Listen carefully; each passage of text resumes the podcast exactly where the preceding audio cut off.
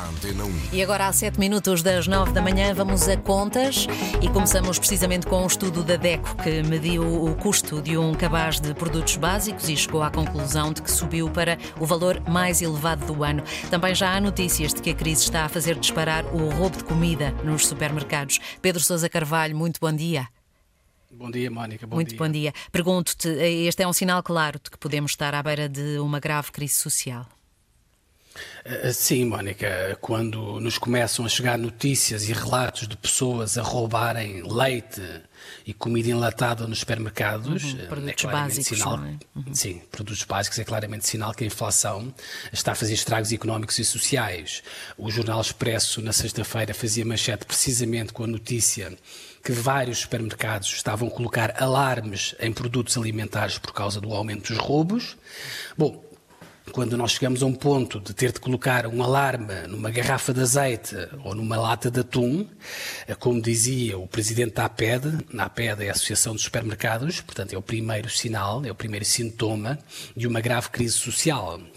Daí, uh, Mónica, creio que seja perfeito, aliás, o timing uh, do Presidente da República ao ter convocado para esta sexta-feira um Conselho de Estado, uh, precisamente para discutir a situação económica e social em Portugal, nem que seja para ajudar a meter este tema na, na agenda. Uhum. Mónica, a inflação, portanto, continua a não abrandar, infelizmente, e creio que estamos a chegar aqui a um ponto uh, em que é preciso um plano de ação mais agressivo para tentar acudir às pessoas, senão, obviamente, arriscamos-nos aqui a tirar mais pessoas para uma situação de, de pobreza. Uh, no, nós atualmente, uh, nós não sei se a imagem é feliz, mas nós temos atualmente dois alçapões por onde podem cair as pessoas por uma situação de pobreza. Uhum. Nós temos aqui um alçapão mais estrutural, que tem a ver naturalmente com os baixos salários, com a precariedade e, Mónica, se calhar com um elevador social que muitas vezes não funciona. O, o, presidente da Pordata, numa entrevista no, no, fim de semana muito interessante ao Diário de Notícias, uh, ele dizia que há muita pobreza que é herdada, que vem de família e é muito difícil de nos livrarmos dela. E esta pobreza, obviamente, mais estrutural, combate-se naturalmente com medidas estruturais, como educação e naturalmente políticas para incentivar salários dignos e também menos precariedade.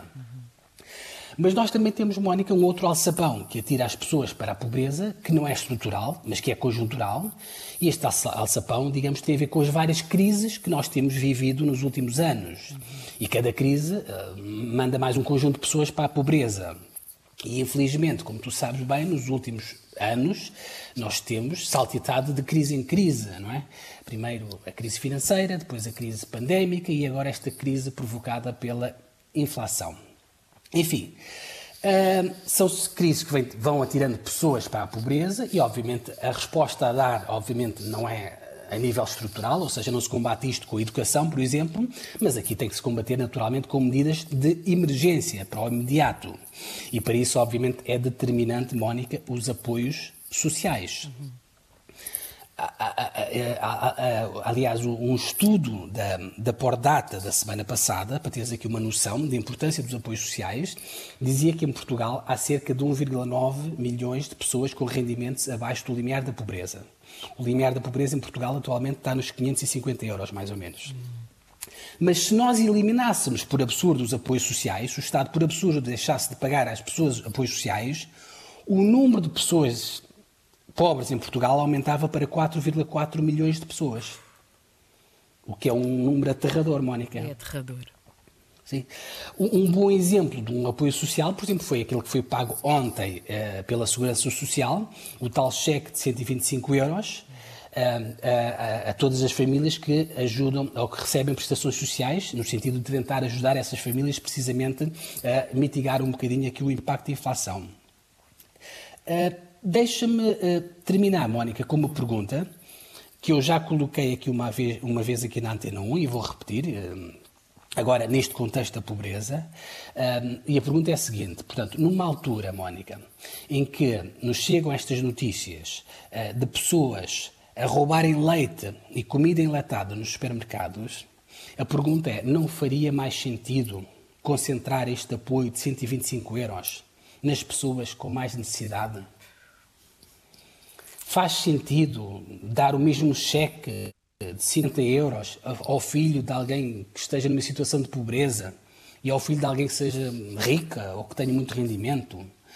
Eu, já o disse aqui e vou repetir, desculpa a repetição, Mónica, mas para mim não faz sentido absolutamente nenhum. Enfim, fica a pergunta. Mónica, amanhã regresso com mais perguntas. Muito Esperemos bem. que tenha algumas respostas para dar. Muito bem, Pedro Sousa Carvalho, nem tenho nada para dizer, fica esta pergunta no ar.